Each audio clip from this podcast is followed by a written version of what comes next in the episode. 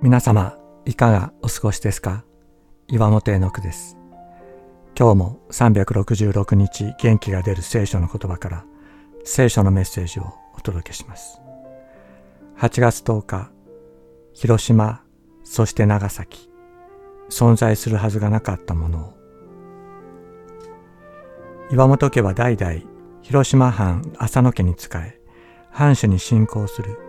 学問を教える家柄で広島市の中心にある的場町に広い土地と家屋敷を構えていました。江戸末期に岩本家の養子となった高祖父岩本元行は漢学者として浅野長子と11以降に仕えるとともに明治維新期の混乱のために公的予算がつかずに廃校の危機にあった広島中学校を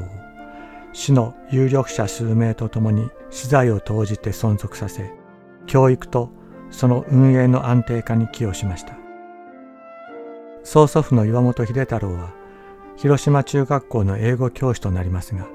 英語教材における語彙コントロールの研究チームの一員として英語の形態分析や頻度による語の分析を行い効率的英語学習教材の開発を行いました。馬本勉氏によると英語教育における語彙コントロール研究は当時世界でも類を見ない先端的研究であったとのことです。秀太郎は宣教師を自宅に呼び、本物の英語を学びます。しかし、それによって彼はメソジスト信仰を与えられました。岩本家とキリスト教との関係はここに始まります。ところが、秀太郎の次の世代で岩本家は没落します。秀太郎の長男、私の祖父は慶応義塾大学に学びますが、運動は万能で美男子、自他ともに認めるプレーボーイでした。祖母と結婚後も銀座のクラブのマダムとの不倫を続け、花札賭博に興じては、ついには賭博仲間の保証人となって、的場町の土地と屋敷、財産のすべてを失います。岩本家は離散。祖母は幼い父とお腹の中にいたおばを連れて名古屋の実家に戻りました。無一物になった祖父は借金取りに追われて放浪生活をしその後王将中国大陸で病死します。祖父の宝刀によって岩本家は没落したのですが祖父が罪を犯さなかったら岩本家は広島の名家であり続けたかというとそうではありません。広島原爆によって岩本家は間違いなく全滅していたはずなのです。祖父の罪のために父は原爆による滅びから免れることができました。秀太郎は長女徳子を自分の優秀な教え子であった久保田豊に嫁がせたのですが久保田は三菱重工長崎製鋼所の所長となります。長崎に原爆が落とされた時徳子は長崎の道の王に疎開中だった母岩本とわに私の曽祖母に食料を届けるために爆心地近く歩いており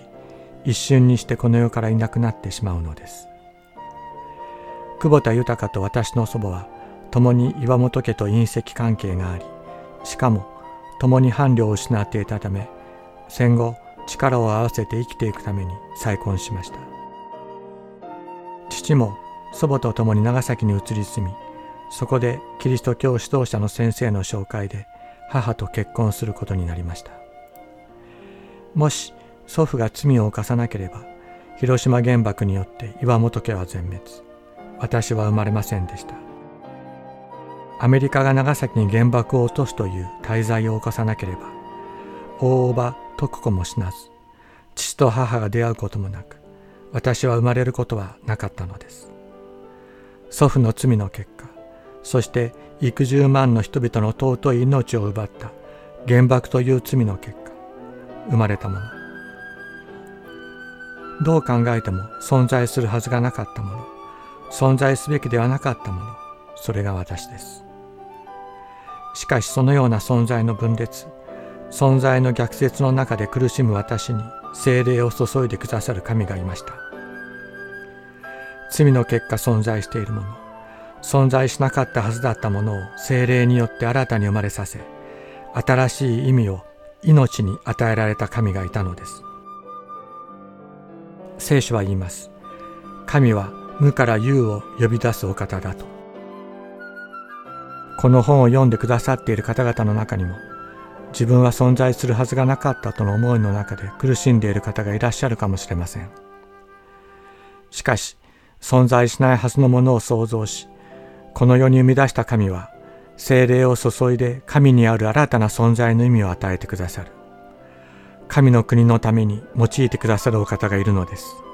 あなたを、私を握ってくださっているお方がいるのです。彼、アブラハムは死者を生かし、ないものをあるものとして召される神を信じ、その見前で父となったのです。ローマ人への手紙4章17節